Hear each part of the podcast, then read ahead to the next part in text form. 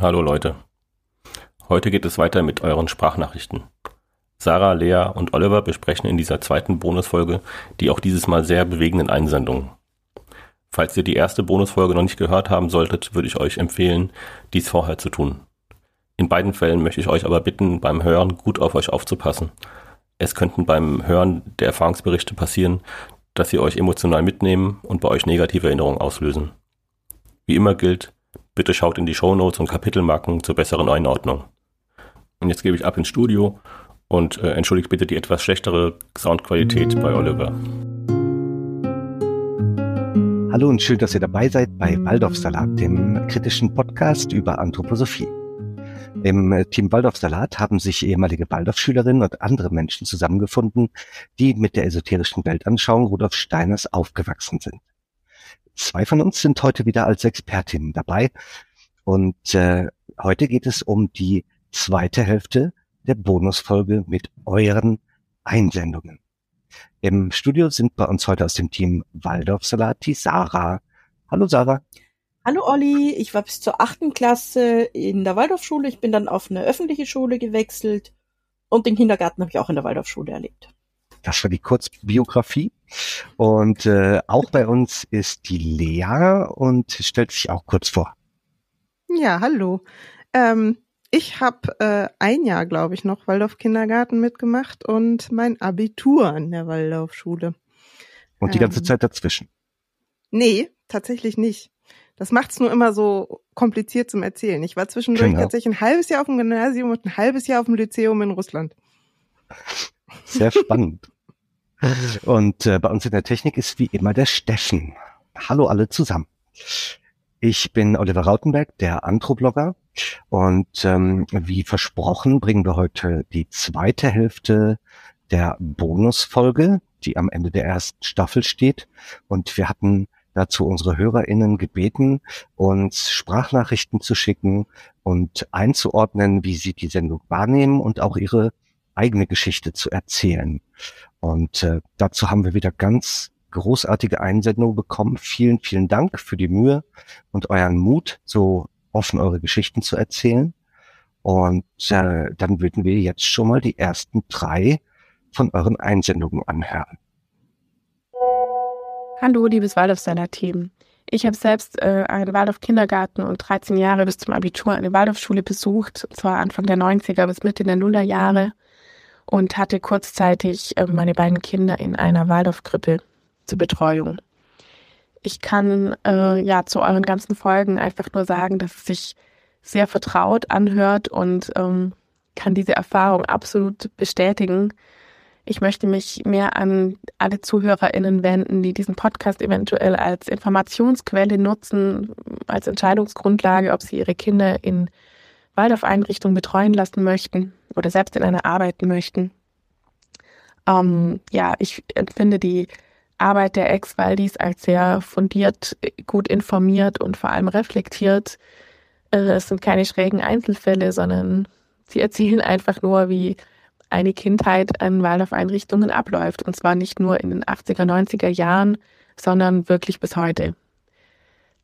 Das kann ich aus meinen Erfahrungen bestätigen und ich danke euch sehr für eure mutige Arbeit und ähm, ja, es hilft sehr, sehr viel, die eigenen Erfahrungen einzuordnen und aufzuarbeiten. Vielen Dank dafür.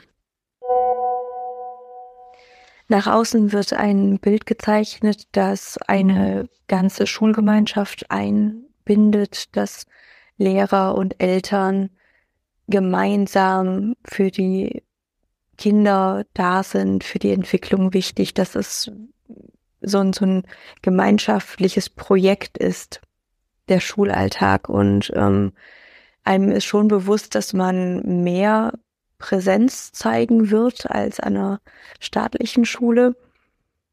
Und das hat uns auch gar nicht zurückschrecken lassen. Ganz im Gegenteil, das, das ist eigentlich sehr positiv, um dann zu erfahren, dass Elternmitarbeit einfach nur heißt, dass du halt arbeiten sollst. Du sollst Tische abschleifen und putzen und samstags zu Veranstaltungen kommen und backen und Sachen verkaufen und ähm, Fahrdienste, sowas in der Art. Elternmitarbeit bedeutet bloß nicht sich einzumischen. Also es ist absolut verboten, Kritik zu üben. Ähm, ich kenne das auch schon im Vorfeld, habe ich das immer mitbekommen, dass man immer ganz sanft und vorsichtig was fragen muss, mit am besten ähm, positiven Dingen davor hervorgehoben, was gut gelaufen ist, um dann vorsichtig eine Frage anzubringen. Aber ähm, richtig Kritik ist absolut nicht erlaubt und wehe, man mischt sich in irgendwas Pädagogisches ein. Da ähm, wird man mal verwarnt und gut, wenn man eine alte Familie im Ort ist, dann hat man vielleicht ein bisschen mehr Narrenfreiheit, aber ähm, wer kritisiert, fliegt. Und ja, das ist nicht Elternarbeit. Ich möchte was zum HKU, handwerklich-künstlerischen Unterricht aus meiner Waldorfschulzeit berichten. Ich werde oft gefragt, ob das nicht irgendwie eine Bereicherung war für mich, so viel ähm, Kunst und Handwerk zu haben in der Schule. Und dann kann ich ganz klar sagen, nee, ich habe da überhaupt nichts gelernt, sondern diese ganzen Tätigkeiten, die man hatte, die durfte man nie frei wählen. Also als Beispiel mh, beim Stricken durfte man sich jetzt nicht eine Mütze in seiner Wunschfarbe oder ähnliches oder einen Schal in Blau stricken, wenn man da gerade Lust zu hatte. Man musste exakt die Wolle nehmen, die die Lehrerin gesagt hat. Man musste auch genau das stricken, zum Beispiel Flötenbeutel und den, wenn man damit schnell fertig war, musste man den gleichen nochmal stricken und teilweise zwei oder dreimal das wiederholen. Und ähm, auch im Gartenbauunterricht zum Beispiel, man hat jetzt nicht gelernt, wie ähm, wie wende ich jetzt Permakultur an oder wie reichere ich einen Boden an, wie dünge ich oder wie ernte ich, wann ist die richtige Jahreszeit dafür? Nein, man hat halt eine Aufgabe gekriegt, grab um, dann hat man den ganzen Tag, also die ganzen zwei Stunden, die man das hatte, umgegraben oder Kompost gesiebt. Warum man das macht, wieso man das macht, was der Nutzen ist, das hat man halt nie gelernt. Und so war dieser gesamte HKU-Unterricht aufgebaut und ja, die Krönung des Ganzen ist, dass diese Produkte, die man da hergestellt hat, dass man die noch nicht mal behalten durfte. Meistens nicht. Also Flötenbeutel durfte ich behalten, aber jetzt zum Beispiel im Schreinerunterricht, das wurde dann ähm, verkauft auf Martins Bazar. Und ähm, ja, mir hat einfach diese, diese Kreativität da drin gefehlt, sondern es war eigentlich ein reines Ausführen von dem, was der Lehrer sagt. Und quasi nie ein eigenes, ein eigenes Entwickeln von, von Ideen oder Umsetzen von kreativen Ideen. Ja, das waren die ersten drei ähm, Tonbeispiele, die ähm, eingesendet wurden und einige Dinge davon kommen uns so oder in einem ähnlichen Kontext bestimmt schon bekannt vor. Zum Beispiel, Eltern sollen zwar mitarbeiten, aber die haben nichts mit zu entscheiden. Und mich erinnert das an ähm, einen Brief eines Waldorfvaters, den ich irgendwo habe aus den 80ern noch, äh, der auch sagte, wir sind zwar dafür gut, den Bazar zu errichten und, und äh, handwerkliche Dinge zu machen, aber ansonsten haben wir uns nicht einzumischen und dass diese ähm, dieses Konzept von wegen, ähm, die Eltern sind ganz eng eingebunden in die Aktivitäten oder in das, was in der Schule stattfindet, dass es eigentlich eher so, ja, billige Putz- und Arbeitskräfte sind, die aber inhaltlich nichts zu sagen haben. Ähm, aber da gibt's doch auch, ähm, gibt's doch auch Gremien, wo die Eltern mit drin sind in Waldorfschulen. Ist es nicht so? Ja, es gibt, also bei uns an der Schule war es so, dass es nicht nur Gremien gibt, wo die Eltern auch mit drin sind. Also es gibt auch halt sowas wie einen Finanzkreis und einen Baukreis und einen Festkreis und so, wo ja. tatsächlich dann auch einzelne Eltern ähm, wesentliche Entscheidungen für die Schule auch treffen. Aber das sind halt keine demokratischen Prozesse, wo oder wo man irgendwie auch mit Paritäten oder keine Ahnung guckt, dass das ähm, also wie das besetzt ist, sondern da sind, glaub, also in meiner Erinnerung zumindest die Strukturen, ähm, wie man solche Posten kriegt, ähm, relativ unklar oder auch wie man, wie lang man die behalten kann oder so. Und das war schon häufig so, dass das dann eher, ich sag mal, einfach gut angesehene Waldorf-Familien war, wobei ich mir nicht sicher bin, wie Rums funktioniert. Also ob man dadurch Ansehen gewinnt oder ob man, wenn man Ansehen hat, da einen Posten kriegt. Das weiß ich nicht. Also ich habe selber ja keine Erfahrung als Waldorf-Mutter, aber ich kann mich an die elendigliche Frustration meiner Mutter erinnern, wenn sie halt doch wieder samstags dort war und geputzt hat und Klassenzimmer aufgeräumt und irgendwelche Möbel abgeschliffen und äh, Wände lasiert und eingeölt und so. Äh, und dass sie, das ganz wichtig war an der Schule, es gibt keinen El es gibt einen Elternbeirat. Also die sind kein Rat, nichts Offizielles, aber die sind ein Beirat, also die dürfen dabei sein. Und das ist eigentlich das, was bei mir hängen geblieben ist. Diese endlose Frustration, dieses Ich muss dorthin gehen, aber es bringt eigentlich nichts. Auch Elternabende waren, glaube ich, ganz viel eher eine Beschulung der Eltern mit den Inhalten, die gerade in der Klasse oder in der Phase laut Steiner irgendwie auch dran waren, also mehr oder weniger offensichtlich. Mhm. Ich glaube, dass der ähm, unser Waldorf-Salat-Mitglied Cosmo das mal so auch beschrieben hat, dass ähm, auch in der biodynamischen Landwirtschaft er da äh, durchaus aufgefordert wurde, auch seine Meinung zu sagen, aber es hatte ja. irgendwie keinerlei Auswirkung. Ja. ja. also man hat sich das nichts angenommen. Man hat sich das angehört und hat es so weggenickt und dann, dann ging das. Und eine andere Sache, die er auch gesagt hat, ist, wir haben auch den ganzen Tag umgegraben, aber wir wussten nicht warum. Es wird uns auch nicht erklärt. Ja. Wir haben das einfach gemacht. Und ähm, ganz perfide fand ich ja noch die Schilderung gerade, wir mussten dann ähm, Dinge herstellen, äh, die wir uns nicht aussuchen konnten, ähm, in Farben stricken, die wir uns nicht aussuchen konnten. Und es wurde dann hinterher auch noch gewinnbringend auf dem Bazar verkauft. Das hat ja schon, äh, das macht ja auch was mit Kindern, die das dann herstellen. Also das. Sarah, wie war denn das bei dir? Ähm, bei mir war es so, also ich kann mich an diese, dieses ähm, nicht wirklich kreativ werden schon erinnern, aber ich glaube, es war ein bisschen besser. Ich denke nicht, dass unsere normalen Werkstücke auf dem Bazar verkauft worden sind, was wir aber gemacht haben, war tatsächlich für den Basar Dinge herstellen. Aber das wussten wir vorher.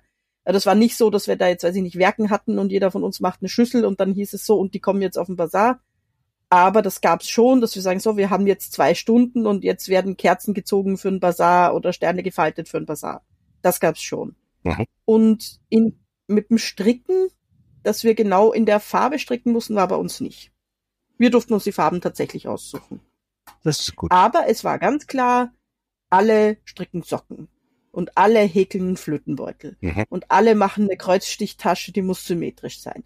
Also das war schon sehr strikt vorgegeben, was wir zu tun haben. Aber es war innerhalb dieser Vorgaben schon für uns möglich, zumindest die Farben auszusuchen. Ich glaube, da bin ich noch mal so ein bisschen zwischendrin. Also bei uns war es so, dass ähm, Ich erinnere mich zum Beispiel auch an so ein, so ein Ballnetz, was wir gehäkelt haben und äh, eine Mütze und so.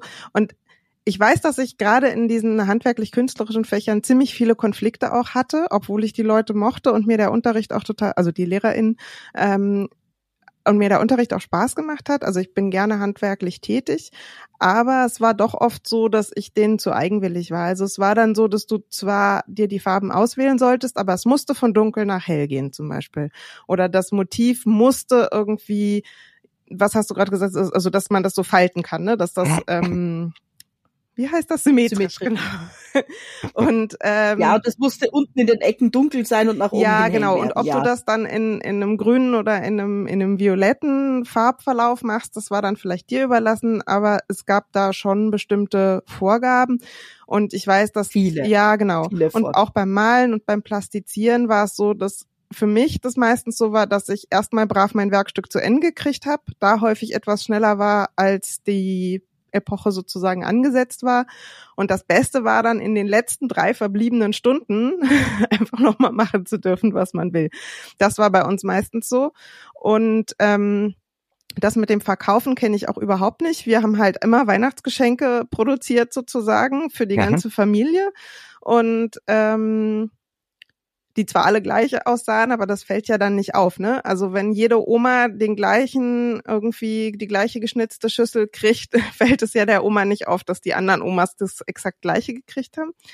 Ähm, und ich habe das aber von vielen bereits gehört, dass das bei denen auch so war, dass die Sachen verkaufen mussten. Aber was ich wichtig finde, jetzt kam ja der HKU zum Beispiel vor. Mhm. Handwerklich künstlerischer Unterricht. Bei uns hieß das KPE, künstlerisch-praktische Epoche. Okay. und, und in der Unterstufe hieß das tatsächlich auch eher einfach Handarbeiten, Werken und Gartenbau. Und erst in der Oberstufe, wo das dann so ein bisschen differenzierter war, hieß das dann KPE. Aber weil wir merken, dass wir oder auch darauf hingewiesen wurden, ja mehrfach irgendwie, dass wir so viel Fachwörter und so benutzen, haben wir uns was ausgedacht. Erzähl du mal, Sarah. Ja, wir haben uns überlegt, äh, dass es vielleicht sinnvoll wäre, dass wir diese Begriffe erklären. Wollten das aber aus dem Podcast auslagern und deswegen wird's für uns ähm, ein bisschen mehr Arbeit geben und für euch hübsche kleine Erklärungen, die wir kurz und knackig präsentieren dürfen demnächst. Knackig wie ein Salat. Ähm, genau. Kurz und knackig. Kurzer, knackiger Waldorfsalat. Da freue ich mich schon drauf. Das wird das erste Spin-off sozusagen ein kleiner Ableger der, des ursprünglichen Formates. Und ähm, ich glaube, das ist ganz wichtig, weil man natürlich als Waldi oder ähm, als Mensch, der in der Anthroposophenwelt äh, groß wird, da gibt's ganz viele Fachbegriffe, ganz viele spezielle. Und ähm, bei uns fließen die einfach so locker raus, aber der Außenstehende kann es vielleicht nicht so nachempfinden. Dann würde ich sagen, wir hören uns einfach mal die nächsten drei Einsendungen an. Und zwar sind die ersten beiden von ehemaligen SchülerInnen und die dritte von einem Elternteil. Hallo, liebes Waldorf-Salat-Team. Ich habe mit ganz viel Interesse all diese Sendungen gehört. Ich bin erst letztes Wochenende draufgestoßen und habe alles durchgehört und jetzt auch die Folge Didaktik. Es hat mich alles ziemlich berührt. Ich selbst bin ähm, Ende der 80er Jahre, Anfang der 90er Jahre, fünf Jahre, meine Grund, also Grundschulzeit plus fünfte Klasse, in die Waldorfschule gegangen, in eine ähm, damals neu gegründete Schulinitiative, aus der mittlerweile eine der regulären ja, Waldorfschulen im Umland oder in einer deutschen Großstadt geworden ist habe also die ersten Gründungsjahre dort mitbekommen und ich habe mich nie groß mit den Waldorf-Themen mehr beschäftigt. Ich bin auf eigenen Wunsch ähm, auf das Gymnasium gewechselt, wo meine Schwester war, bin auch nicht aus einem anthroposophischen Elternhaus. Und doch habe ich in diesen Jahren sehr, sehr viel mitbekommen, was so abgespeichert war und in mir irgendwie drin war ähm, so dass ich mich ähm, in ganz vielen Sachen da wieder gesehen habe. Sehr in Erinnerung geblieben aus der Grundschulzeit ist mir diese Reglementierung im Lernen, dieses zurechtgewiesen werden für den Malstil ähm, oder für Ideen, dass das abgelehnt wurde, ohne zu verstehen, warum das nicht ähm, angesagt war. Und dass viele aus meiner Klasse sehr, sehr spät schreiben gelernt haben bei all den Festen ähm, kam mir dann noch ähm, der Text in den Kopf, ähm, wie so manches so hängen bleibt, zu ähm, ähm, St. Michael, wenn du aus dir verjagst all Ungut und Getümmel, dann wirft St. Michael den Drachen aus dem Himmel. In diesem Sinne, vielen Dank für die tolle Arbeit und weiter so. Tschüss. Hallo, ich war selber Waldorfschülerin ähm, von der ersten bis zur elften Klasse und ich ähm, fand euren Podcast bisher wirklich toll. So viel, wo ich einfach nur total 100% zustimmen kann. Besonders hat mich jetzt die letzte Folge berührt, wo es um das Mobbing-Thema geht. Und zwar war das in meiner Schule auch so. Die Lehrer, Klassenlehrer haben das gezielt gefördert und unterstützt und sich da gezielt eingemischt in diese Mobbing-Vorfälle. Und ähm, wenn ich so zurückgucke, jetzt als Erwachsene, ich bin einfach ähm, fassungslos, dass sowas, ähm, dass sowas unterstützt wurde, auch auf so eine sadistische Art und Weise. Ähm, ich war nicht immer betroffen. Es gab, es gab Zeiten, in denen ich Mobbingopfer war, aber auch ähm, in den Zeiten, wo ich es nicht war. Jederzeit hätte es mich ja treffen können. Also es war so ein Klima der Angst vor Mobbing, ja. Und auch irgendwie zu sehen, wie andere Kinder fertig gemacht wurden, das war wirklich ähm, erschütternd. Und das war einfach ähm, keine schöne Zeit in meinem Leben. Ich hätte gerne im Vorfeld gewusst, dass es bei Konflikten keine Hilfe gibt. Es gibt keine weisungsbefugte Instanz, die irgendwie über einer anderen steht und im Konfliktfall irgendwas entscheiden kann. Es geht im Konfliktfall auch nie um das Kind. Und ähm, das ist ein Punkt, den hätte ich gern vorher einfach gewusst. Wir haben nach großen Problemen auch äh, die juristische Abteilung des Regierungspräsidiums eingeschaltet. Und die meinten, ja, dadurch, dass es eine Privatschule ist, haben sie auch keine Handlungsbefugnis, genau wie das Schulamt nicht. Und sie würden aber solche Geschichten wie unsere gut kennen. Und die Eltern hätten im Grunde nur zwei Möglichkeiten. Entweder man schließt die Augen und sagt nichts oder man geht. Und das muss man sich bewusst sein. Man muss sich bewusst sein, dass man ähm, als Eltern wirklich nichts machen kann und ja, ansonsten einfach wirklich gehen muss, wenn man es eben nicht schafft, die Augen zu verschließen. Und das ist ganz schön bitter. Das war jetzt relativ hartes Brot und ähm, nimmt einen auch so ein bisschen mit beim Hören, obwohl mir diese Vorfälle natürlich auch seit Jahrzehnten schon bekannt sind.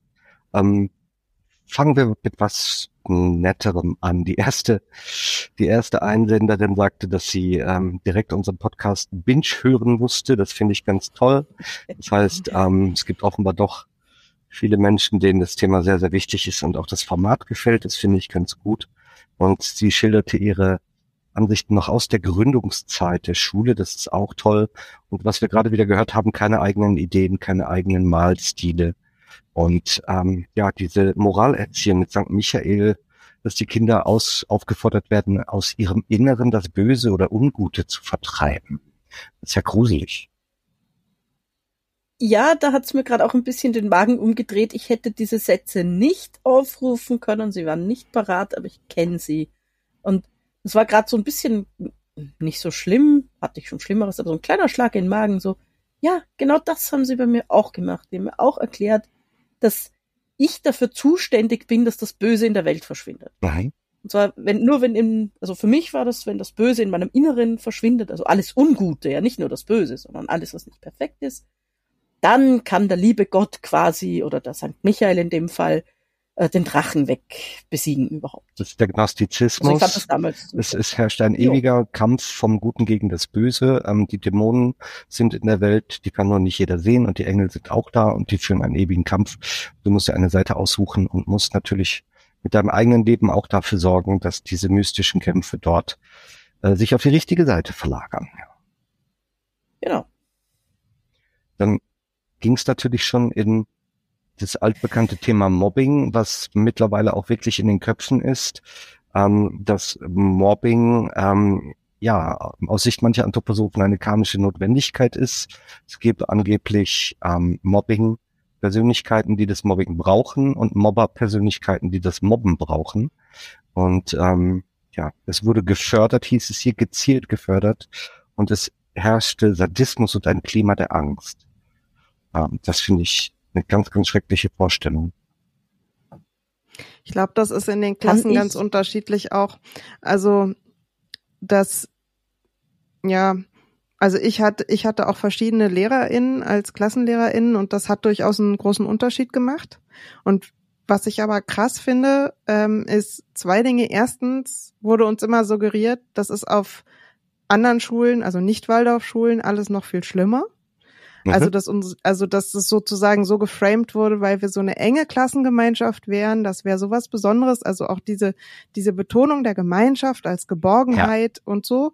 Und draußen ist alles viel kälter und loser und jeder für sich und sowas. Aber dass diese, diese krasse Abhängigkeit über diese vielen Jahre halt einfach auch krasse Klassen innerdynamische Strukturen hat, wo Mobbing, wenn du nicht aufpasst, halt über Jahre ungebrochen einfach weitergehen kann, weil die gleichen, also die gleiche Klassenlehrkraft halt äh, ihren Blick auf die gleichen Kinder hat und dann bist du mit dem halt, ähm, ich sag mal, dann dem ausgeliefert. Und das andere ist, was ähm, was ich da immer noch auch krass finde, was mir auch nie klar war, irgendwie so, ähm, ist, dass auch wenn ich jetzt zum Beispiel, ich wurde nicht gemobbt, aber ich habe das ja immer gesehen und ich habe sozusagen, weg, wenn ich man das nicht selber genau, Opfer wird, oder? Genau.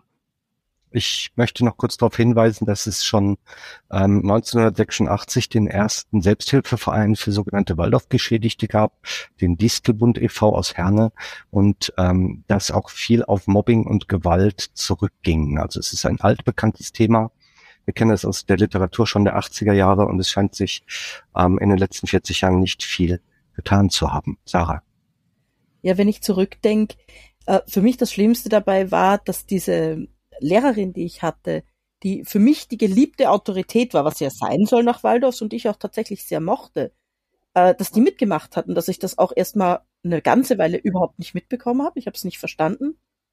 Und äh, später, als ich es dann mitbekommen habe, einfach auch nichts dagegen tun konnte, weil wem soll ich denn das sagen? Mhm. Meine Lehrerin ist ja unfehlbar. Da gab es ja keine Autorität, an die ich hingehen konnte.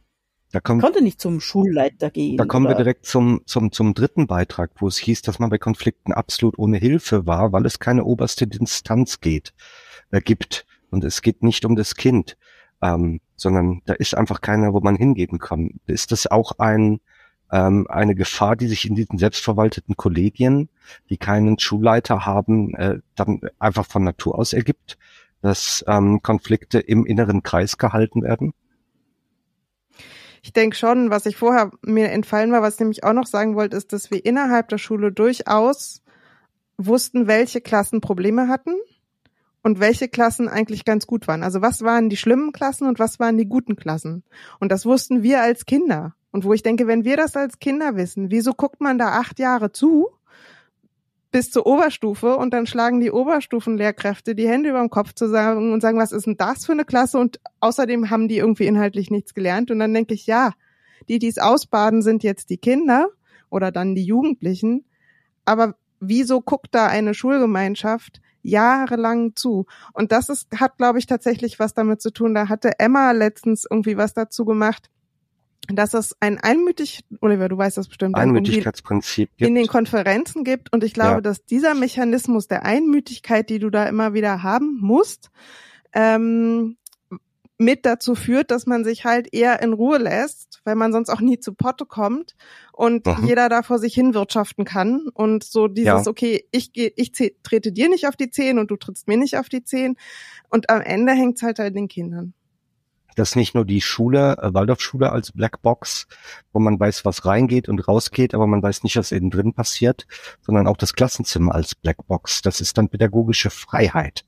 Ja, dieses, ähm, dieser Freiheitsbegriff, der dann oftmals auch ja quasi missbraucht wird, meiner Ansicht nach, ähm, der scheint da zu passieren. Und wenn es die Schulgemeinschaft nicht interessiert und die Gremien nicht interessiert, oder sie sich nichts davon annehmen, vielleicht interessiert es sie auch, ich kann nicht in die Köpfe schauen, dann gehst du vielleicht als Eltern zum Schulamt oder zum Kultusministerium oder wie der eine Wortbeitrag sagt, zum Regierungspräsidium und die sich davon nichts annehmen, die sagen, das ist eine Privatschule, die hast du dir ausgesucht, klär das mit der Privatschule. Die tut es aber nicht. Und ja, was willst du dann machen? Dann hieß es, du kannst jetzt ähm, schweigend das Ganze erdulden oder du kannst weggehen. Und da nochmal der ähm, Einwurf, dass nach Waldorf eigenen Studien ähm, irgendwo zwischen 35 und etwas über 50 Prozent der äh, WaldorfschülerInnen, die den Abschluss machen, Quereinsteiger sind, also nicht auf der Waldorfschule gestartet haben. Das heißt, man kann grob sagen, dass vier von zehn WaldorfschülerInnen oder vielleicht sogar fünf von zehn WaldorfschülerInnen die Schulform vorzeitig verlassen. Und von denen hört man nie wieder was. Das sind die ungehörten Stimmen, die in der Waldorf-Community keine, ähm, keinen Rückhalt haben oder auch durch Gesetze und durch unsere Schul Ministerien keinen Rückhalt haben. Und dann hieß es, ja, wir als Eltern sind machtlos. Dann hat man einfach kein Forum und es ist ein Vakuum da. Wobei das, glaube ich, schon was ist, wo sich in den letzten Ta äh, Jahren, dadurch, dass da halt auch von außen Druck kam, was getan hat. Und es gibt ja eine mhm. Schlichtungsstelle mhm. beim Bund der Freien Waldorfschulen und es gibt mhm. auch immer mehr Schulen, die eigene ähm, so eine Konflikt Lotsen Konfliktstellen irgendwie haben.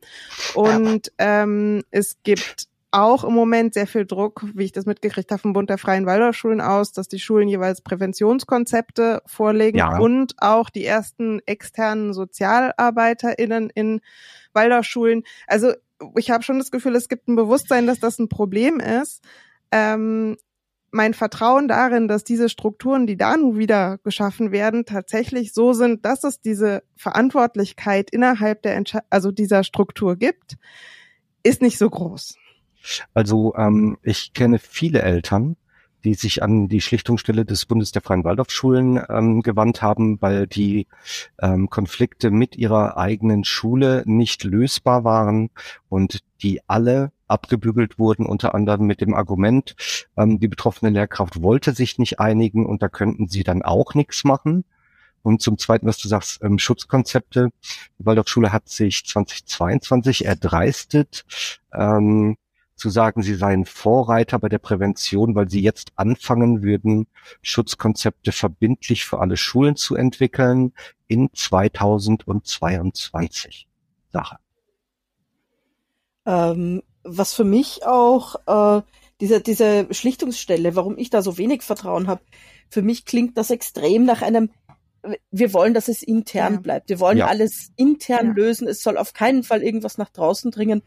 Und ja, dann schalte ich halt eine Schlicht, mache ich halt eine Schlichtungsstelle und, und dann kann ich auch noch drei Gremien einziehen. Das ist völlig wurscht, solange das alles innerhalb der Waldorfschule bleibt, tut das der Waldorfschule nicht weh. Sehr gut. Wollen wir in die nächsten drei Anrufer überleiten? Ähm, Didaktik an der Waldorfschule. Also ich habe äh, war selber zwölf Jahre an der Waldorfschule und habe dann Lehramt studiert zum Thema Didaktik und Waldorfschule muss ich rückwirkend sagen, ähm, also mit Didaktik hatte das und Methodik hatte da hatte das tatsächlich wenig zu tun. Die äh, methodisch äh, gut aufgebauten Stunden, ähm, wo auch ein Ziel hinter war, waren die von den äh, äh, Aushilfslehrerinnen, die dann ähm, kurz vorm Ref standen und äh, mal irgendwie ein halbes Jahr oder ein Jahr bei uns an der Schule war. Das waren ähm, Sportlehrer, an die erinnere ich mich sehr positiv. Da haben wir richtig Unterricht gemacht. Auch richtig Sportunterricht, das hat richtig Spaß gemacht. Ähm, wobei die ja noch nicht mal äh, die, didaktische und äh, methodische praktische Ausbildung gemacht haben im Referendariat, genau. Hm. Ich selber war nach der Waldorfschule noch an zwei anderen äh, weiterführenden Schulen, an Regelschulen, genau, und äh, muss ehrlich sagen, selbst der schlechteste Unterricht an der Regelschule war immer noch mehr Input als an der Waldorfschule. Also wir hatten einen alten ähm, Politiklehrer dann an der allgemeinbildenden Schule. Der hatte keinen Bock mehr, da waren, kam nicht mehr viel, aber inhaltlich habe ich da immer noch mehr mitgenommen als das, was ich jetzt rückwirkend mich erinnere. Ich muss auch ehrlich sagen, ich bin da nicht ganz neutral. Natürlich fällt mir das Negative sehr viel mehr auf. Ähm, aber insgesamt würde ich sagen, war das nicht, ne? Wir haben äh, Frontalunterricht gehabt, wir haben viel abgeschrieben, viel nachgeahmt. Gruppenarbeiten, kooperative Lernform. Das war eigentlich fast gar nicht. Also, ähm, wenn ich mir heutzutage den Unterricht schon im, im Grundschulbereich angucke, da passiert an, an Methodik so viel mehr. Die haben so viel mehr abwechslungsreichen Unterricht. Ähm, die Stunden sind viel gezielter, die Stundenbilder sind viel klarer. Natürlich gibt es es immer von, von der Lehr Lehrperson abhängig, aber ähm, genau, also das, was wir da hatten, das war nicht didaktisch und auch nicht methodisch. Da durfte man mal nach vorne kommen und wurde äh, abgefragt, wo welches Land ist und wo welcher Fluss fließt. Und äh, aber spielerisch irgendwelche Spiele, irgendwelche angewandten Methoden habe ich an der Waldorfschule nicht erleben dürfen. Außer ein Sport bei den äh, AushilfslehrerInnen, die dann äh, schnell wieder weg waren. Leider. Waldorfschulen vermitteln per se ein Bild von Elite, ein Bild von einem dem Staatsschulwesen ähm, überlegenen System, einer besseren Ausstattung, einer besseren Zugewandtheit und insgesamt höherer Professionalität. Dieses Bild ist nüchtern betrachtet nicht vorhanden, eher das Gegenteil. Es herrscht grundsätzlich Lehrermangel an vielen Schulen. Die Ausstattung der Schulen wird über Spendenveranstaltungen finanziert, ohne ginge es nicht. Die Schulen werden zumindest 70 Prozent vom Staat finanziert, ohne das ginge es auch nicht. Und die Ausbildung der pädagogischen äh, Kräfte äh, beschränkt sich in vielen Fällen leider auf das, Päda äh, auf das Waldorf-pädagogische Seminar, das ähm, in ganz vielen Dingen eigentlich ein Schülernachspielen beinhaltet und keine pädagogische Ausbildung mit äh, zum Beispiel Entwicklungspsychologie oder ähm, Pädagogik oder einfach Durchdringen, fachlichem Durchdringen der Fächer.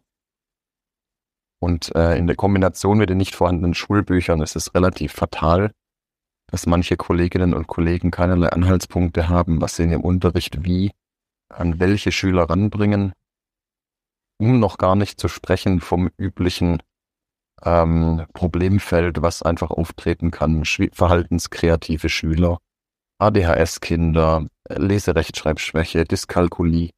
Auf solche Fälle sind die Mehrheit der Waldorfschullehrkräfte nicht vorbereitet in keiner Form.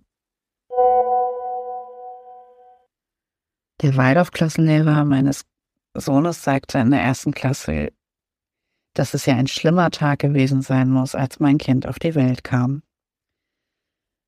Mein Kind vollkommen überfordert von der Gewalt, die auf dem Schulhof herrschte in der ersten Klasse, auch ausgeübt durch die zweite Klasse teilweise, aber auch durch die neuen entstehenden Strukturen innerhalb der eigenen Klassengemeinschaft. Und diese Gewalt wurde nie reguliert durch Erwachsene, weil die Kinder in der Waldorfwelt ja diese Gewalt brauchen, um karmisch zu reifen. Das Schicksal hat sie ja dorthin gebracht, damit sie das erleben, weil sie es brauchen, um groß zu werden. Mein Kind hat ADS und Dyskalkulie. Die Diagnostik, die wir in der zweiten Klasse angestrebt haben, wurde rigoros abgelehnt. Ähm, die blieb auch erstmal noch ergebnislos, aber es stand die ganze Zeit im Raum, dass mein Kind hochbegabt wäre. Was vollkommen lächerlich gemacht wurde. Und wir wurden als Familie und als Menschen einfach abgewertet, weil wir diese Diagnostik in Anspruch genommen haben. Wir haben nach langem Hin und Her haben wir die Schule verlassen und das war die beste Entscheidung, die wir je getroffen haben. Wir haben wertschätzende Lehrer danach getroffen, die meinen Sohn so annehmen konnten, wie er ist, ihn fördern konnten, wo er Förderung brauchte und sich freuten über das, was er konnte. Er durfte all seine Fragen stellen. Das durfte er auf der Waldorfschule nie. Er wollte, wollte immer zu viel wissen. Er war so wissbegierig. Und der Lehrer war ständig sauer auf ihn, weil er zu viel wissen wollte. Ja, Kinder, die in eine ähm, Lehranstalt gehen und da gelehrt werden sollen von Lehrern und die Lehrer verweigern die Lehre, weil das Kind das nicht wissen soll, was es wissen möchte. Ähm, fangen wir beim ersten Wie Punkt zur an. Hölle kann man zu viel wissen wollen? Es ist ja, es ist nicht in der richtigen Phase. Du darfst schon wissen wollen, aber es gibt halt, du kennst es, das erste Jahr siebt der Reinkarnation, das zweite Jahr siebt und dann erst kannst du logisch dich mit den Dingen Ja, beschäftigen. aber Olli, jetzt mal, jetzt mal ganz ehrlich, als Eltern, Ja. ja. Kinder fragen einem doch bitte hier, hier das Hirn aus dem Kopf, weil sie alles wissen wollen. Absolut. Wie kann ich als Lehrer oder als Pädagoge der Meinung sein, dass wir zu viel wissen wollen? Kinder fragen die ganze Zeit, warum, warum, warum ist das so, warum ist das so? Deswegen gibt's die Soll- Sendung mit der Maus. Ich würde behaupten, weil es eine Erziehung zum anthroposophischen Denken, zum magischen Denken ist. Und ähm, da hast du halt nicht zu hinterfragen in den ersten Jahren. Da hast du Nachfolge und Autorität als ähm, das, als die Zauberworte der Erziehung, wie Steiner das nannte. Ähm, aber da kommen wir gleich an auf den ersten Beitrag. Didaktik, Methodik ist Obrigkeitsgehorsam halt. ja leider. Didaktik, Methodik ist nicht vorhanden, wird auch nicht gelehrt. Und ähm, ich kenne das aus Dokumentationen ähm, vom SWR zum Beispiel über ähm, Waldorflehrerseminare, wo dann viel getanzt wird, ähm, gemalt und so weiter, aber es sehr wenig Didaktik gibt. Es wird sehr viel Rudolf Steiner im Original gelesen, ähm, wofür ich ja fast die äh, WaldorflehrerInnen bewundere, dass sie das aushalten. Ähm, aber sie sollen nicht so viel Pädagogik lernen, um der Klasse nicht so zu weit voraus zu sein. Sie sollen zusammen mit der Klasse wachsen. Das heißt, die Lehrer kriegen nichts erklärt, die SchülerInnen kriegen nichts erklärt. Es ist so wie der zweite Beitrag, das so ein bisschen sagt, da werden Schüler nachgespielt und Laien unterrichten ähm, oftmals auf Basis esoterischer Konzepte völlig unkontrolliert Kinder. Und die schlechteste Regelschule sei immer noch besser als die beste Waldorfschule. Also es ist ein extremes Statement, aber äh, ich finde da ein Körnchen Wahrheit. Was ich früher nicht wusste und nie reflektiert habe, ist, dass unsere Lehrkräfte nicht die gleiche Ausbildung überhaupt genossen haben, mhm. wie, also in unserem Bundesland, äh, wie die Regelschulen. Ja. Das war mir tatsächlich nicht klar und war mir erst jetzt so in den letzten zwei Jahren oder was, wo ich mich damit beschäftigt habe, ist das mir dann untergekommen. Und ich dachte erstmal so, hä, wie kann denn das sein? Ähm, und es ist tatsächlich von Bundesland zu Bundesland unterschiedlich. Und Absolut. als ich dann so konkret darüber nachgedacht habe, dachte ich, also ist mir das dann auch aufgefallen, dass es bei mir tatsächlich einige Lehrkräfte gab, von denen ich wusste, dass sie früher was ganz anderes gemacht haben und nur per Waldorf-Lehrerseminar dann bei uns gelandet sind. Lea, ich fand das ganz spannend, dass du sagst, dir war das nicht bewusst, weil bei uns war das völlig klar, dass die unterschiedliche Ausbildungen hatten. Wir sind nur alle davon ausgegangen, die Waldorf-Lehrerausbildung ist besser. Weil es gab bei uns zwei Lehrerinnen, die von der bösen Staatsschule in Anführungszeichen gekommen sind. Und die beide, auf die wurde herabgeschaut. Also das war schon so die, der unterste Rang von Lehrerin oder Lehrer, der man sein konnte, war, wenn man von der Staatsschule gekommen ist. Ja, das, also von der das gab es schon, auch in der, also gerade in der Oberstufe, wo ich schon manchmal so das Gefühl hatte, auch, dass die auf eine Art nicht so richtig passten. Also da gab es manchmal schon, auch wenn ich die sehr geschätzt habe und die guten Unterricht gemacht haben, trotzdem manchmal so ein bisschen ein Gefühl von, dass die halt ein bisschen fremd sind. Ich meinte jetzt mehr so gerade auf die Unterstufe bezogen, ähm, dass es da halt welche gab mit Waldorf-Lehrerseminar und einer fachlichen Ausbildung und welche nur mit Waldorf-Lehrerseminar. Und das war mir aber in der Unter- und Mittelstufe noch nicht klar. Ja. Ja, ich glaube, Unter- und Mittelstufe hatten wir tatsächlich niemanden mit einer fachlichen Ausbildung. Vielleicht halt ergänzt es sich ja dann, vielleicht ergänzt sich das ja ganz gut. Also ich habe ähm, gerade interessanterweise Berichte gesehen über der holländische ähm, Waldorfschule, Steiner Schule und überall 2023 noch ist ganz krasser Frontalunterricht, alles nach vorne ausgerichtet oder wie ähm, die Hörerin sagte, abschreiben, nachahmen, vielleicht sogar chorisches Sprechen, keine neuen Lernformen. Das heißt, die Pädagogik ist irgendwo da stehen geblieben und soll sich auch nicht ändern. Naja, also was es jetzt schon gibt, was es bei uns damals noch nicht gab, ist das sogenannte mhm. bewegte Klassenzimmer. Ja. Und mein Eindruck ist ein bisschen, dass dadurch tatsächlich einfach der Unterricht, also zumindest der Hauptunterricht, der Epochenunterricht, ähm, nochmal andere Möglichkeiten hat oder anders stattfindet. Am Ende des Tages ähm, läuft dann aber doch auch ganz viel auf äh, von der Tafel abschreiben. Und man sitzt dann zwar nicht hinter seinen Bänken vielleicht, also nicht so wie das dann bei uns war auf den Stühlen und irgendwie zum Morgenspruch aufstehen und nachher Stühle hochstellen und so, ähm, aber ja, ich bin mir nicht so sicher, ob das tatsächlich äh, sich dann durchschlägt, dass das dann wirklich, also ob was ich sagen will, ob der Frontalunterricht nicht dann einfach im Kreis als Frontalunterricht stattfindet, mhm. sozusagen. genau.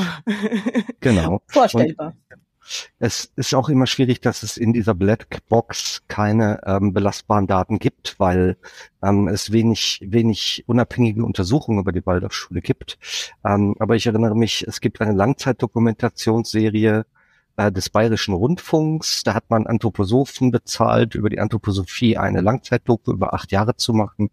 Und auch da sieht man wirklich auch schwarze Pädagogik und ähm, Bloßstellen von Kindern auf dem Stuhl stehen müssen, an die Tafel angeschrieben werden und so weiter. Ah ja, das, das existiert schon und ich habe Einblick in die, in die Unterlagen aus Waldorflehrerseminaren, und zwar aus Stuttgart, aus Berlin, ähm, aus Witten unter anderem ähm, und aus Jena. Und da geht's halt um Esoterik und nicht um Pädagogik. Da geht's um Rudolf Steiner und anthroposophische Konzepte.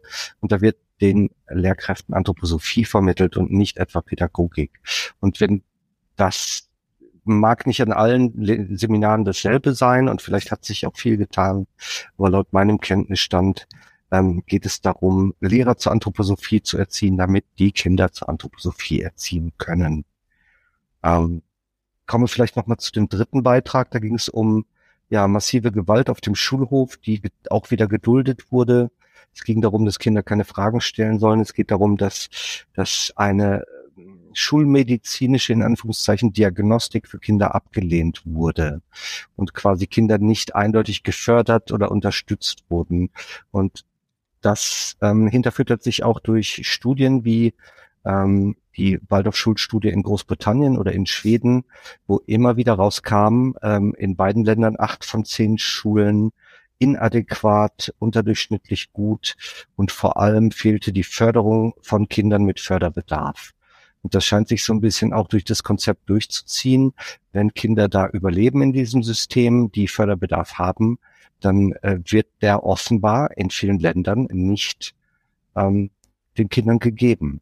Könnt ihr euch vorstellen, warum ist es so, dass man dann auf eine weltliche Diagnostik dann verzichtet oder das gar nicht will, dass die, dass die Eltern dann mit ihrem Kind ähm, zum Schulmediziner gehen und irgendwas feststellen lassen?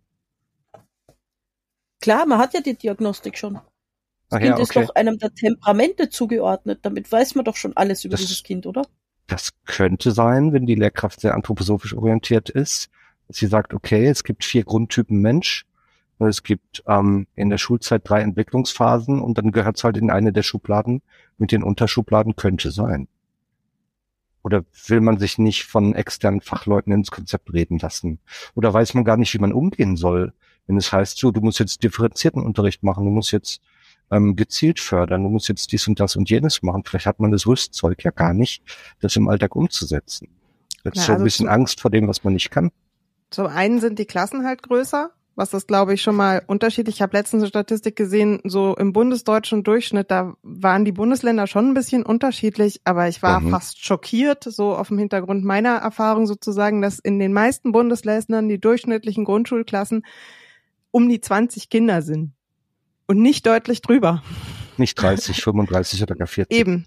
Und ich denke, dass, also, ob man 20 oder 30 Kinder hat, das sind halt nochmal 50 Prozent drauf. Das ist ein Ja, richtig großer Unterschied. massiven Unterschied, ja. Genau. Und trotzdem finde ich es interessant, dass die GrundschullehrerInnen trotzdem streiken für kleinere Klassen. Ja. Und sagen, das ist eigentlich noch zu viel. Und ähm, das ist das Doppelbesetzung und Sozialarbeit und alles, was man Genau, braucht. genau. Das ist so das eine und das andere ist, also ich bin ja selber, äh, weiß ich ja jetzt nun seit äh, zwei Jahren, ähm, hochbegabt mit Leserechtschreibschwäche, was halt beides auch nicht erkannt wurde. Und ich weiß auch um mich herum, dass ähm, das auch immer noch gerade mit Leserechtschreibschwäche äh, nicht den normalen Weg sozusagen geht. Also in vielen Bundesländern ist es so, dass die GrundschullehrerInnen so das, ich weiß nicht, die diagnostizieren das nicht wirklich selber, aber so ein Stück weit Mhm. ähm, stellen die das sozusagen fest, weil die auch halt auch Instrumente haben, wo sie dann sowas wie Klassenarbeiten oder sowas, ich weiß nicht, wie das richtig heißt, machen, aber wo ihnen das auffällt und wo sie dann tatsächlich festlegen können, dieses Kind macht so und so viel mehr Fehler als es, Mhm. als der Durchschnitt der Kinder. Deswegen ist dieses Kind auffällig und deswegen gucken wir uns dieses Kind nochmal genauer an. Und wenn man jetzt parallel, und das läuft halt innerhalb der ersten Klasse meistens ab oder spätestens in der zweiten. Und wenn wir uns jetzt den Waldorf-Unterricht daneben angucken, der klassische, wo man in der ersten Klasse erstmal nur Großbuchstaben lernt und sowieso noch nicht lesen kann, nur mit Großbuchstaben. Und Und erst in der zweiten überhaupt, selbst die, die keine Probleme haben, ähm, wenn sie sich nicht selber beigebracht haben, aber anfangen zu lesen, dann kann ja so ein Kind, wenn du es dann auch noch nicht stringent auswertest und eine große Klasse hast, einfach sehr lange überhaupt erstmal unentdeckt mitschwimmen. Und dann kommen so eine Sprüche wie, ähm, wir geben jedem Kind seine Zeit und so. Mhm. Und irgendwann hat halt aber das Kind, in dem Fall ich, das Problem. Liebe HörerInnen, ähm, seht uns nach, dass wir ein bisschen mehr Einfälle haben zu den Einsendungen, aber wir haben noch drei auf dem Schirm. Ähm, das ist wieder ähm, ja drei äh, Einsendungen von zwei Schülerinnen und äh, SchülerInnen und einem Elternteil. Und da hören wir jetzt noch mal rein für die letzten O-Töne dieser Bonusfolge Nummer zwei. Hallo liebes Waldorf-Salat-Team, hier ist ich habe euren äh, Aufruf ähm, für die neue Folge auf Instagram gesehen und würde daher gerne meinen Senf zu eurem Waldorf-Salat mit dazugeben. Äh, kurz zu meinem Hintergrund. Ich bin äh, in eine sehr stark anthroposophisch geprägte Familie hineingeboren. Also meine Großeltern waren Waldorflehrer, waren äh, Gründungslehrer, sehr, sehr aktiv auch in der Christengemeinschaft ähm, und entsprechend äh, sozusagen geprägt bin ich dann auch durch meine Mutter eben aufgewachsen. Mein Vater ist erst später durch sie zur Anthroposophie gekommen, hat sehr viel Steiner gelesen und ist jetzt mittlerweile, wenn auch nicht als Lehrer, auch an der Waldorfschule tätig. Also ich bin sozusagen wie so ein klassisches Waldorfkind aufgewachsen, ohne Fernsehen, ohne Computer. Ähm, natürlich Berührungspunkte mit der anthroposophischen Medizin heißt Globuli, wenn man krank war, ähm, kein Impfen außer Tetanus, ähm, Kinderkrankheiten durchmachen etc. pp. Und ähm, ja, ich habe ähm, die Waldorfschule von Mitte der 90er Jahre bis äh, Anfang der 2000er rein besucht, war zuerst im Waldorf-Kindergarten, ganz klassisch, und dann eben von der ersten bis zur 13. Klasse auf der Waldorfschule. Ich war in verschiedenen Waldorf-Kindergärten und Waldorfschulen in mehreren Teilen Deutschlands und auch im Ausland. Insgesamt gesehen hatte ich eine sehr schöne Zeit da, auch wenn ich an einer der Schulen zeitweilig gemobbt wurde, was natürlich sehr, sehr schlimm für mich war, aber wir sind dann wieder umgezogen und dann an der nächsten Schule war das ähm, war wieder alles in Ordnung. Und ähm, ja, also ich blicke sehr positiv, wie gesagt, auf meine Waldorf-Schulzeit zurück. Auch wenn ich wusste, okay, die Baldis, die Andros, naja, die sind alle so ein bisschen spinnert, ein bisschen komisch. Viele von denen schweben gefühlt fünf Meter über dem Boden und halten sich ein bisschen was für was Besonderes. Aber ich habe jetzt Anthroposophie nie großartig kritisch ähm, beleuchtet oder gar großartig in Frage gestellt. Als ich mit der Schule fertig war, war das Thema für mich durch. Ich habe studiert und damit war es dann sozusagen. Das Ganze ähm, hat sich dann geändert, ähm, als an meiner ehemaligen Schule in Süddeutschland ein Missbrauchsfall ans Tageslicht kam, ähm, wo herauskam, dass ein natürlich sehr beliebter und geschätzter Gründungslehrer über Jahre hinweg Schülerinnen missbraucht hat. Ähm, es gab zum Glück einen Prozess. Zwei Mädchen waren so mutig, ihn anzuzeigen. Ähm, darüber wurde auch berichtet in der Presse, tatsächlich sogar überregional. Und ähm, das hat mich dann eben dazu veranlasst, dieses System Waldorf gerade auch ne, die Macht des Klassenlehrers und alles, was irgendwie damit zusammenhängt, ähm, mal kritischer anzudenken. Hinzu kam auch, dass ich einige Monate vorher Mutter geworden war und was wiederum zeitgleich mit der Corona-Pandemie zusammenhing, wo ja auch gewisse Dinge an Waldorfschulen ähm, liefen oder Leute sich da unschön hervorgetan haben. Jedenfalls, so, summa summarum haben alle diese drei Sachen dazu geführt, dass ich mich damit kritisch angefangen habe auseinanderzusetzen und ähm, ich dann auch durch Zufall auf Instagram auf Leas Profil aufmerksam wurde und dann ihre Beiträge auch verschlungen habe, kommentiert habe, auch mit ihr ab und zu mal geschrieben habe und seit der Zeit einfach da ähm, sehr viel reflektiere und mir sehr viele Gedanken mache. Genau, also das äh, vielleicht in der Kürze von mir. Meine Eltern wissen auch, dass ich mich mit der Anthroposophie oder mit dem System Waldorf kritisch auseinandersetze. Ich versuche auch manchmal in eine Diskussion zu gehen. Allerdings auch nicht immer, weil mir dazu einfach auch die Kraft einfach fehlt als Mutter eines kleinen Kindes jetzt, wenn man sich dann doch mal sieht im Urlaub, große Diskussionen anzufangen. Aber ähm, ja, ich bin sozusagen da dran und versuche das immer wieder auch für mich zu reflektieren. So viel dazu, wahrscheinlich viel zu lang die Nachricht, aber ihr werdet das ja sicherlich entsprechend zusammenschneiden. Macht's gut und ich freue mich schon auf die neue Folge. Bis dahin. Unser Sohn war Dezember 2020 im Distanzlernen und da war er gerade in der ersten Klasse. Die Aufgaben, die er von der Klassenlehrerin bekommen hat, waren ähm, vom Niveau her, ja, so letztes Kindergartenjahr. Alles furchtbar langweilig, aber das Interessante war eigentlich ja ein relativer Kontaktabbruch zu den Kindern mit der Begründung der Klassenlehrerin, ähm, dass die Kinder ja nicht lesen können. Wie soll sie den Kontakt zu den Kindern halten? Alles online wurde für die Grundschule und die Unterstufe als nicht sinnvoll erachtet von der Schule aus. Und so gab es wirklich eigentlich kaum etwas. Ähm, vier Monate später gab es einen Elternabend und da wurde die Französischlehrerin gefragt, warum sie denn keine Audiodateien geschickt hätte. Ein Argument war natürlich die Bestimmung der Schule, dass die Kleinen nichts kriegen. Und dann war sie auch wirklich voller Überzeugung, und das war der Punkt, der mich total verwirrt hat, dass sie ja keine Stimme schicken kann, wenn der Körper dazu fehlt. Sie kann so kleinen Kindern ähm, das ja nicht quasi zumuten, nur eine Stimme zu hören, ohne dass diese die Verbindung zum Körper sehen. Und ich habe sie so angeguckt und dachte, hm, oh krass, die meint das wirklich ernst.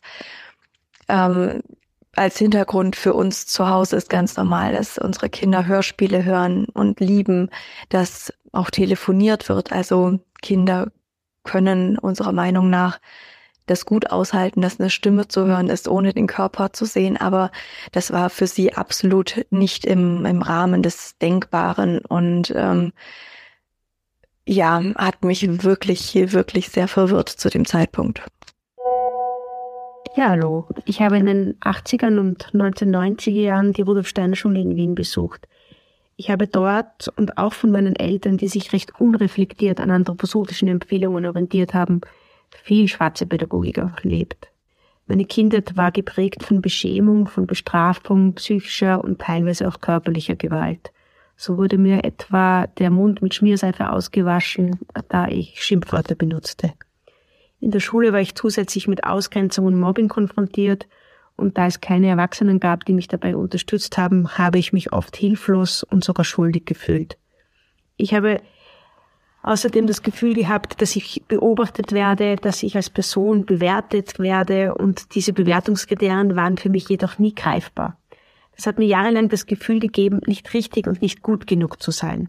Schulisch wurde ich sowohl intellektuell wie auch in meiner Kreativität ausgebremst.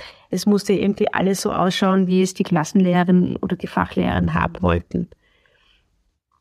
Ich weiß auch, und ich habe das schon auch so erfahren, dass die damaligen Lehrerinnen und Lehrer und auch meine Eltern überzeugt waren, das sei alles gut für mich und dass sie das Richtige tun. Ja, und sogar mehr noch. Sie haben mir irgendwie immer wieder vermittelt, dass ich irgendwie privilegiert sei, so eine Schule besuchen zu dürfen. Im Gegensatz zu den normalen Kindern, die Staatsschulen besuchen mussten. Meine Eltern haben, da wir aus einer ökonomisch nicht gut gestellten Familie kamen, im Gegensatz zu vielen meiner Klassenkolleginnen, sich uns buchstäblich in Armut aufwachsen lassen, um sich das Schulgeld leisten zu können. Ich war sehr erleichtert und es war ein gutes Gefühl für mich, in den letzten Jahren zu erfahren, dass ich mit diesen Erfahrungen und auch mit meiner Kritik nicht alleine bin. Es steht für mich außer Frage, dass es in, der, in den Waldorf Communities auch viel Gutes gibt und dass ähm, es durchaus auch Aspekte gibt, die richtungsweisend und nachahmenswert sind. Aber das, was mir passiert ist, davon war vieles kein Zufall. Es war auch nicht so, dass dies aus Überforderung oder aus Unwissenheit der Erwachsenen passiert ist. Es war alles begründet in den unterschiedlichen Vorstellungen von Rudolf Steiner, in seiner Temperamentenlehre, in seiner Vorstellung von Karma und Wiedergeburt, der Siebenjahreslehre, der Kulturstufentheorie, der Vorstellungen von liebevoller Autorität, unter Anführungsstrichen, von Gut und Böse, Ariman, Luzifer und so weiter. Ich weiß auch, es hat Entwicklungen gegeben und es gibt sehr moderne Auslegungen der Pädagogik und es gibt Menschen, die sehr innovativ mit diesen Ideen umgehen. Das möchte ich auch niemandem absprechen. Aber solange es ein Tabu ist, die Grundannahmen in Frage zu stellen, solange werden die Bedürfnisse von Kindern systematisch weiter unterdrückt werden. Wenn man sich aber von den Grundannahmen verabschiedet, ist die Frage, was bleibt dann wirklich noch übrig? ja, das ähm, bewegt mich sehr und das könnte man eigentlich als Fazit so stehen lassen. Ich weiß gar nicht, ob ich ähm, das so zusammenfassen kann, aber ähm, es freut mich, dass die Einsenderin ein Forum gefunden hat, wo sie sich verstanden fühlt und wo sie weiß, dass sie nicht allein ist und dass sie sich das nicht eingebildet hat, sondern dass viele andere dasselbe ähm, berichten. Und jetzt würde ich gerne mal übergeben an meine beiden Mitstreiterinnen. Ich glaube, ich muss mir die Nase putzen. Es ist immer wieder das Gleiche. Es sind bei allen die gleichen Themen. Ja. Es ist nicht, der eine ist ein Einzelfall hier und der andere ist ein Einzelfall dort und sie ist dann wieder ein Einzelfall dort, mhm. und alle haben ganz unterschiedliche Probleme, sondern es ist immer, wir hören immer wieder die gleichen Sachen. Man hört es ja auch am Sprachduktus. Wir haben hier Bayerisch, ja. Norddeutsch, wir haben hier die 80er, die 90er, die 2000er Jahre, wir haben alles. Wir haben jemanden aus Wien. Ja, ja. wirklich. Also, wir kriegen ja manchmal oder öfter mal so die Kritik, wir seien zu negativ und man müsste doch auch mal ein bisschen das ausgewogener machen. Und ich denke immer dabei so, wenn ich solche Dinge höre, wir sind, glaube ich, tatsächlich der erste Kanal, wo negative Erfahrungen einfach mal, ich will nicht sagen unkommentiert, weil wir kommentieren ja gerade, aber ohne dass wir sie ähm, in Frage stellen oder anzweifeln, Aha. einfach mal ausgesprochen Aha. werden dürfen. Und das ist an sich, denke ich, erstmal ein Wert. Und ähm, ich frage mich dann manchmal, weil es gibt ja genug Waldorf-Kanäle und Veranstaltungen, wo einfach alles immer toll ist und alle immer begeistert ja. sind. Ähm, da tauchen solche Geschichten halt nicht auf. Und ja. äh, wieso an uns dann immer so herangetragen wird, dass natürlich sind wir einseitig, aber wir geben halt da einen Raum und ich glaube, es ist auch wichtig oder der wird auch sicher oder die Menschen vertrauen uns dadurch auch ihre Geschichten an, ähm, dass das genau hier einen Platz hat einfach auch. Sarah. Ja, und wie gesagt, alt, jung, neu. Und wir haben uns gedacht, das ist doch eigentlich eine ganz tolle Idee, so viele neue Stimmen zu hören. Deswegen kann euch die Lea jetzt gleich unser zweites Format vorstellen, das wir auslagern wollen.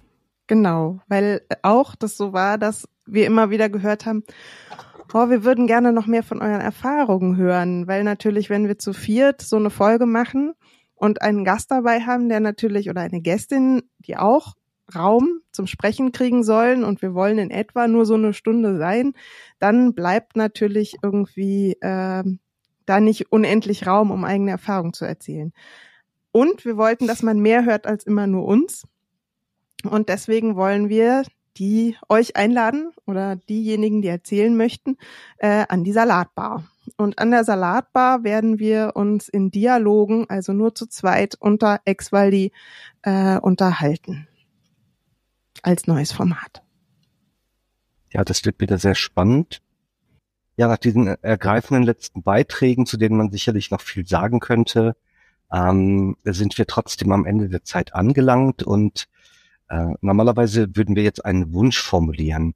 Und ähm, das wollten wir verwandeln in ein großes Dankeschön vom Team Waldorfsalat, von Cosmo, von Emma, von Katharina, äh, von Sarah, von Lea, von Steffen und auch von mir, um zu sagen, äh, danke, dass ihr uns gehört habt in der ersten Staffel Waldorfsalat. Es war für uns ein Abenteuer und ein Erlebnis und eine neue Erfahrung.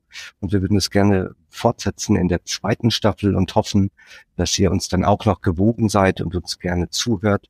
Vielen Dank an euch, die HörerInnen, ohne die das Ganze überhaupt gar keinen Sinn ergeben würde. Also herzlichen Dank für eure Zeit und dafür, dass ihr euch für unsere Themen interessiert. Und wie immer schreibt uns gerne Fragen Ideen oder Kritik. Und wenn ihr uns eine Freude machen wollt, hinterlasst eine Bewertung oder einen Kommentar für unseren Podcast da, wo ihr ihn gefunden habt. Ganz herzlichen Dank und wir freuen uns, euch wieder zu hören in Staffel 2. Dann sagen wir für heute Tschüss. Tschüss. Zum Abschluss möchte ich auch diesmal auf den Steiner verzichten und lese etwas Feedback vor. Ich habe den Podcast soeben angehört und es geht mir echt auch nahe. Dass ich von anderen über Probleme höre, von denen ich dachte, die hätte ich individuell alleine. Die Aufarbeitung bei mir geht weiter und es freut mich zu hören, dass auch ihr weitermacht. Eine starke erste Staffel. Ein großes Dankeschön an das Team Waldorfsalat für eine wirklich gelungene erste Staffel. Sehr informativ mit interessanten Leuten zu Gast und spannenden Themen. Mir war zwar bewusst, dass es hinter der freundlichen, bunten Fassade viel Esoterik gibt, aber die Details haben mich trotzdem erstaunt und erschreckt. Aufklärung ist hier dringend notwendig. Ich freue mich auf die nächste Staffel. Was gesagt werden muss. Danke. Danke für diesen gut aufbereiteten, aufklärenden, die Dinge beim Namen nennenden Podcast. Als Kind von Anthroposophen bestand mein Mikrokosmos ausschließlich aus Waldorf-Kindergarten, Waldorfschule, anthroposophischen Aktivitäten und dem anthroposophischen Kinderarzt. Als Teenager habe ich mit allem gebrochen. Durch euren Podcast verstehe ich jetzt besser, was damals tatsächlich passiert ist und was ich aus dem damaligen Zeit bis heute mit mir rumtrage. Weltklasse. Unsere Erfahrungen sind tagfrisch. Und ich erschrecke jedes Mal, wenn ich zum Waldorfsalat Podcast gerne sagen würde, aber nein, bei uns ist das ganz anders. Und dann werde ich still und naja, weil doch ich erkenne immer wieder unsere Schule. Viel zu oft.